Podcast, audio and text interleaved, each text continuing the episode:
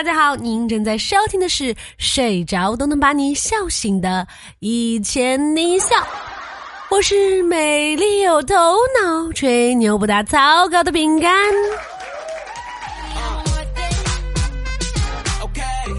今天这期节目，饼干有给大家发放福利，福利的领取方式呢，在我们节目的最后，所以说一定要听完本期节目哟。各位吃瓜朋友们，过去的这一周你们还好吗？我这一周真的是吃瓜都吃撑了。可乐跟我说，他这一周根本就无心工作，每一个小时都想刷一刷手机，看一看某爽的瓜有什么进展。这二零二一年刚开年，娱乐圈就开始给我们上演年度大戏，这剧情真的比电视剧还要精彩。有朋友就说了：“你们只关心某爽和某恒，你们关心过某风吗？”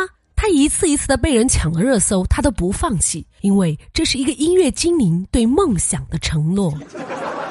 某爽那俩孩子还没有着落，又冒出了某华和某晨的孩子。我昨天打开微博，发现他的启动界面都变成了随时随地发现新孩子。还在二级城市的朋友搞不清楚我们在说什么的朋友，赶紧去补补课。上班的时候聊聊八卦，觉得哎呀，生活还是挺有意思的嘛。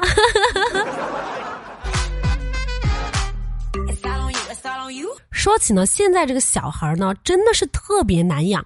可能小时候还好一点，一旦上学，能把人给气死。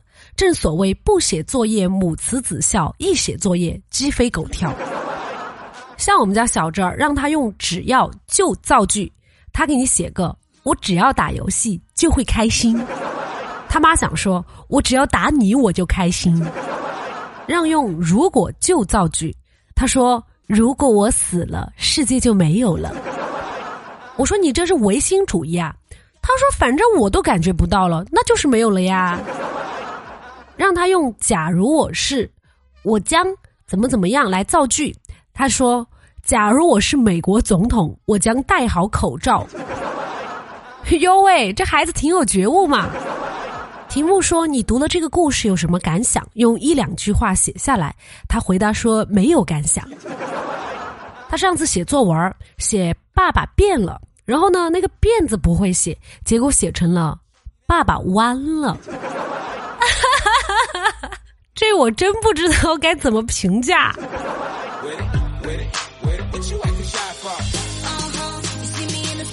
很多家长呢被孩子气的，最后就只能皮鞭教育。其实呢，教育孩子啊，你得走心。就我弟啊，初中生，他们班有一个女生呢，特别喜欢穿那种露脐装去上学，然后老师肯定就不允许穿这种衣服嘛，就把她叫到办公室，一群老师批评她，她一点儿都面不改色心不跳。最后呢，政教主任说：“就你还穿肚脐装？”你看你那肚脐眼里那么脏，里面全是灰。那女生立马哭了，从此以后再也没有穿过。看，这就是走到人心里的教育。说到这个教育啊，我从读书到工作这么多年以来，我明白了一个道理：也许学校除了教会我们知识以外，更重要的是让我习惯以后每天要早起去上班，而晚自习呢，就是要提前让我适应加班。我就是当年上学的时候没有好好的适应，所以现在经常迟到扣钱。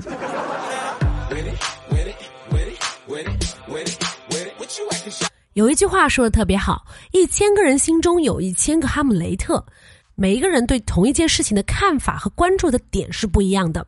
凡哥上个星期打篮球的时候呢，不小心摔伤了，住院。然后他打电话给他老妈，他老妈说：“哎呀，要不要紧啊？严不严重啊？你在哪个医院呢？我去看你吧。”他打电话给老板，老板说：“你要什么时候才能来上班啊？这要请多少天假？你这工作得落下多少？”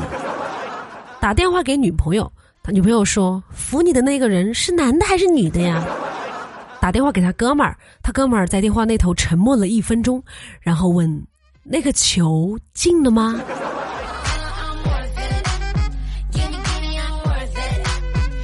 我最近在职场上特别不顺，经常有同事说一些让人很不舒服的话，但是像我这样的怼人大神根本就不在怕的。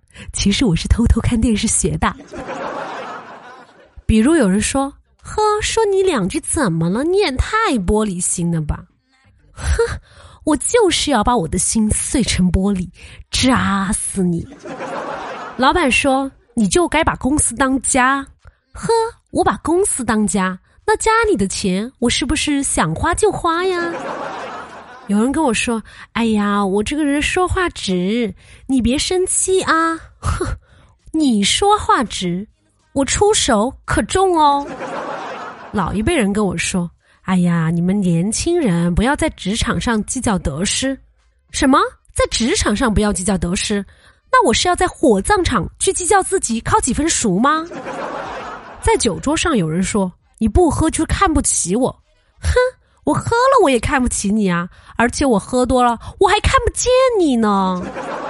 有人跟我说：“哎呀，你非要这么想，我也没办法。”你没办法，没办法，就再想想办法呀！你脑子长着是干什么用的呀？我今天去逛街，走在路上，然后看见一个小女孩说：“妈妈，妈妈，我想吃冰淇淋。”然后她妈妈说。现在不可以哦，冬天只有傻子才吃冰淇淋的。然后小女孩指了指我手里的冰淇淋，说：“那他怎么吃啊？”她妈妈说：“他是个傻子呗。”我我招谁惹谁了我？不是说电视剧都是来源于生活吗？为什么电视剧上都是母慈子孝，到我这儿就换了一种画风？我有一次谈了一个男朋友。然后我就跟我爸妈说：“我说今年你们要做好准备哦，我可能要带男朋友回家。”然后我爸说：“哎，他家哪儿的呀？多大了呀？”我说：“保密，你们见了就知道了。他很优秀的，个子高，长得帅，工作好，没有什么缺点。”然后我爸来了一句：“你就是他最大的缺点。”为什么我有这样的爸妈？然后我就和我的朋友抱怨，说我生活中充满了烦恼和遇到了各种不幸。然后他们就会语重心长的对我说：“哈 哈哈哈哈，你活该。”我发现了一个很奇怪的事情：工作日的那几天呢，我每天就是要求八点钟起床，但是我总是起不来；但是，一到周末我可以睡懒觉的时候，我七点过就醒了，然后怎么睡都睡不着。但是大家都知道，冬天早上懒床真的太舒服了，所以我为了让自己懒床，我就在周五晚上熬夜。哎呀，躺在暖融融的被窝里，真是这个世界上最幸福的事情。而且我还做了一个研究，发现性价比最高的懒床是懒到下午一点钟起，只需要吃一顿饭，而且还不觉得饿，晚上呢还能玩到三四点也不困。省钱又省力，哎呀，就是感觉自己最近肾不太好。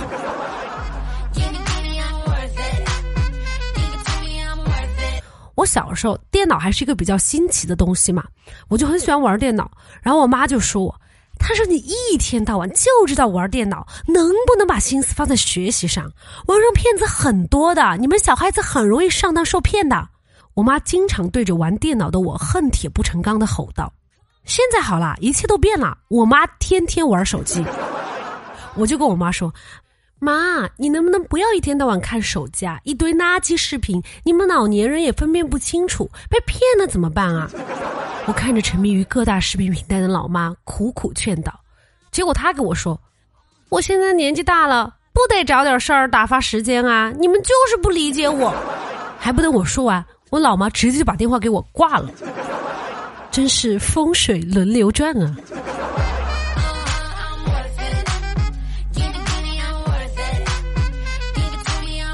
我们上个星期的节目呢，有跟大家聊挂耳咖啡。我们上回说到，呃，怎么有一种在茶馆里面讲评书的感觉？我们上回说到，于田川和喜马就是联合推出了一款挂耳咖啡的礼盒。我们当时是从一个外貌协会的角度来解读了一下它的外貌是多么多么的好看，是吧？我当时是录节目那天刚收到的货，我这个星期呢就认真的试喝。我当时喝完第一杯以后呢，我就爱上了。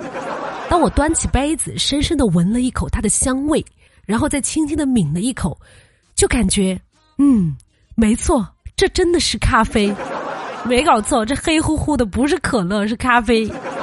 不过说真的，这个咖啡的香味呢，确实是比较浓郁的，让你有一种啊，仿佛置身在咖啡馆里的感觉。我上网看了一下，于田川的这个挂耳鲜咖啡呢，已经连续两年天猫销量第一了。果然是英雄所见略同，好东西大家都爱买。其实挂耳咖啡它主要是方便携带，特别适合我们这种经常出差的人，只需要一个杯子啊，基本上都能用，除非是那种。大口的碗，当然我也相信你不会用碗来喝咖啡啊，只听说过大碗喝酒，没听说过大碗喝咖啡。这么说完，我又想喝了。我看一下啊，上上次呢给我寄了二十包，现在竟然还只剩下两包了。哦，我想起来了，我跟我们办公室的人分了一点儿，他们还都觉得挺好。我看了一下价格，这个礼盒它原来是一百九十九块，二十包咖啡，还有一个美美哒新年保温杯。嗯，说实话，我是觉得有点贵，毕竟呢，我挺抠。不过现在马上新年了，喜马给主播的粉丝都放了福利，现在粉丝福利价呢只要一百一十九块。哎，这么一听，是不是觉得一下就赚了七十一块？哦，不不不是八十一块啊！离开学校有点久了，心算能力有所下降啊，也可能是现在有点困的，需要喝杯咖啡来提提神。而他现在配送了一个保温杯，就更方便。出门带点热水，去哪儿都能喝到新鲜的咖啡，走哪儿喝哪儿，是不是？这个新年礼盒呢，只能在喜马买到。想要购买的朋友呢，只用点击我们音频上方封面右下角的红色购物车就能够买到啦。如果你跟我说：“哎呀，我们家保温杯太多了，我不想要保温杯。”那你可以点开主播的头像，在主播的主页中找到我的店铺，在我的店铺中购买二十五块钱十片挂耳咖啡的特惠装。那么我们节目上线的当天呢，是一月二十四号。从一月二十六号开始，一直到一月三十一号，可以直接点击音频封面右下角的小红车，花一块钱领取我们五杯咖啡的试用装。主播给大家争取到的福利是三十份，让你先试试会不会爱上这浓郁的味道。如果点进去没有的话呢，就是被别的朋友领完了。一块钱买不了吃亏，买不了上当，记得二十六号赶紧去领取哦。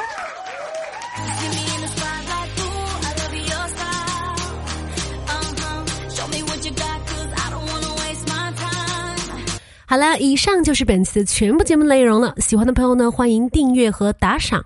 想要加粉丝群的朋友呢，欢迎添加主播的微信，微信号呢可以在节目的简介中找到哟。人生很艰难但快乐很简单大宝明天见一千零一笑天天见我们下期节目再见啦拜拜。